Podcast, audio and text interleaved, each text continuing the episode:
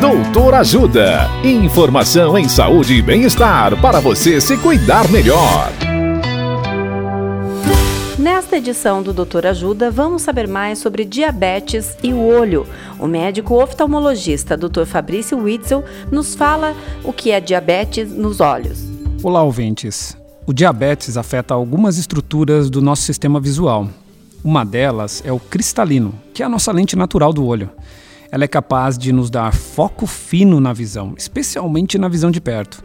Essa lente, no início do diabetes, quando o paciente ainda nem sabe que tem a doença, pode ficar encharcada de açúcar, mudando a sua própria densidade.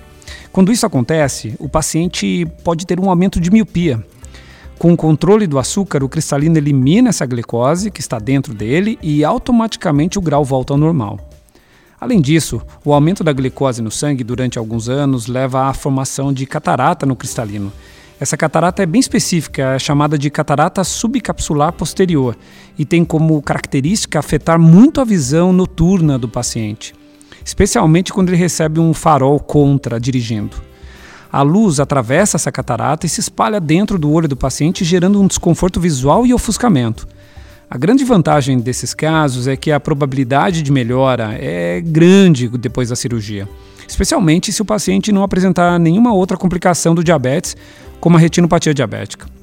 Caso suspeite de acometimento ocular pelo diabetes, procure um oftalmologista. Dicas de saúde sobre os mais variados temas estão disponíveis no canal Doutor Ajuda no YouTube.